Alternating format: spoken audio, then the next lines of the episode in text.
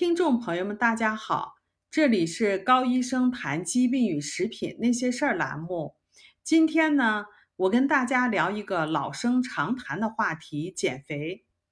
最近呢，看了一档美国真人秀栏目，栏目的主角呢是一位美国休斯顿帮别人控制体重的手术医生，他叫 Doctor No。他的诊所呢是一家为体重超过五百斤的美国人做缩胃手术，其中呢也包括饮食的改变，然后呢帮助病人减肥的故事。刚开始看这个节目的时候，实在是惊讶于这些活生生的人体重都在五百斤以上，最重的一个呢甚至接近八百斤。看了这个真人节目，你还会发现一个事实。许多做了缩胃手术的人，尽管胃小了，但是饮食吃的不对了以后，很快恢复到手术之前的体重。控制体重呢，是我们许多人一生奋斗的目标。看来，即使付出一次甚至是两次手术的代价，但是呢，肥胖依旧存在。对于肥胖，我们很多人认为最主要的原因就是吃的多。运动的少，这个说法听起来似乎很有道理，但是这只是一方面的偏见。身体远没有我们想象的那么简单和直观，事与愿违的结果比比皆是。很多人的确相信这个理念，为了减肥或者是保持体重，他们在实际生活中呢，严格的遵守少吃多运动的原则。但是效果却不理想。一般来讲，少吃就是低卡路里的饮食，即低脂肪、碳水饮食为主导，也就是五谷杂粮还有大量的蔬菜为主的饮食方式。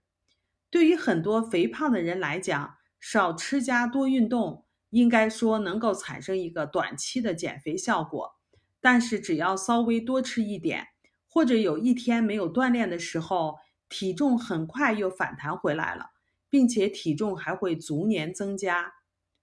产生这种现象，说明仅仅是少吃加多运动，并不是减肥的有效方式，因为这种方式并不能解决肥胖产生的根源问题。肥胖的根源是来自于身体对所吃的食品和所做的运动具有什么样的反应。而不是单纯的少量那么简单。瘦素是控制我们食品摄入量的重要物质，它是由脂肪细胞所分泌的一种激素。当我们的身体得到足够的食品，也就是足够的能量的时候，瘦素就会通过大脑来传达能量储备充足的信息。这个时候呢，我们就感觉到吃饱了，于是呢，就停止了进食。饥饿与吃饱的反馈机制是身体生存的本能。有了这个本能，我们就能够自然的掌握吃食品的量，不会多吃。即使这一餐吃多了，到了下一餐的时间也不会饿。这一时期吃多了，接下来就会没有食欲；下一个时期呢，就会吃的少。这是我们身体先天具备的能量调控的机能。然而，现代的食品。干扰了我们身体的这种调控机制，使得我们丢失了这种饱和饿反馈的灵敏性，使得我们在不知不觉当中就吃多了。对于瘦素不敏感是身体肥胖的根本原因。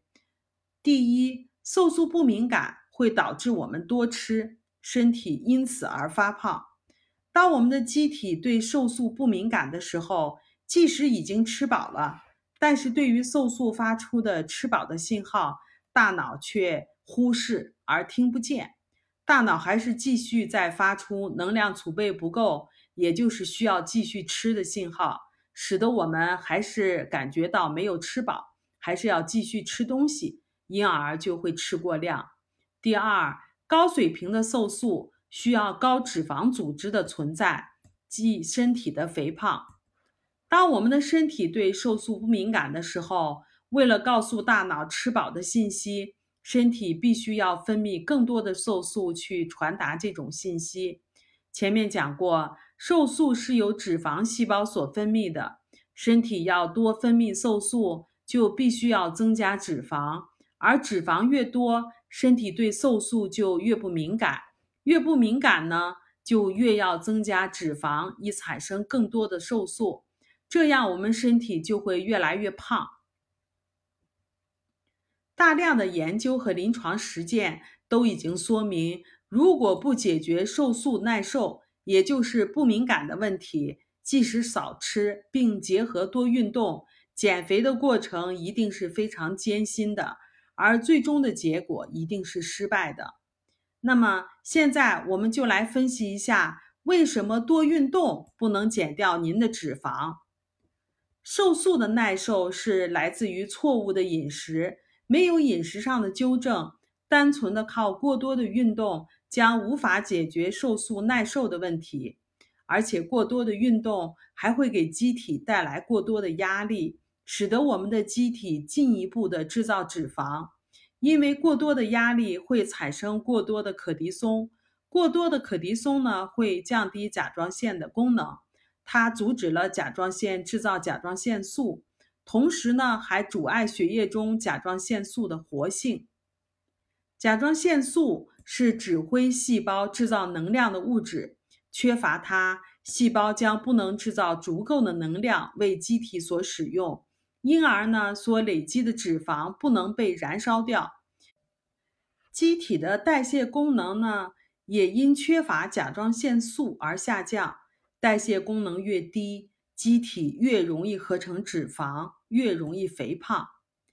尽管在锻炼的过程中，身体能够燃烧掉一些能量，但是由于甲状腺功能的低下，当停止运动的时候，机体很快就会把所吃的食品转化为脂肪。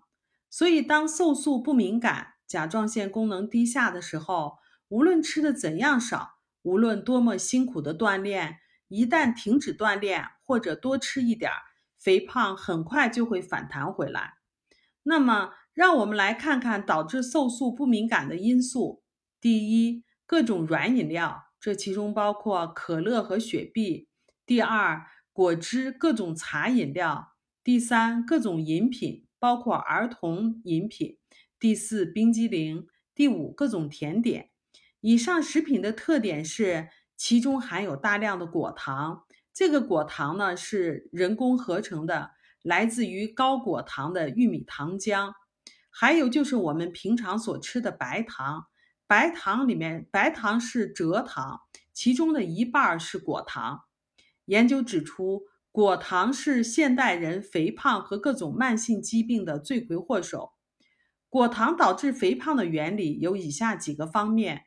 第一，果糖抑制机体产生瘦素，使得我们不能及时的得到吃饱的信号，导致我们不自觉的多吃。第二，果糖干扰瘦素和大脑之间的沟通，阻碍吃饱的反馈机制，直接导致机体对瘦素的不敏感。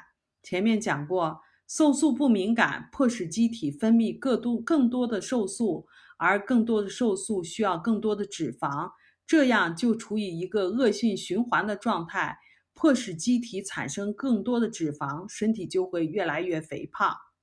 第三，果糖本身会直接导致机体肥胖，因为果糖的代谢产物就是脂肪，不但可以使机身体肥胖，还可以直接导致脂肪肝、血脂高，同时呢，使肝脏和肌肉对胰岛素不敏感，产生二型糖尿病。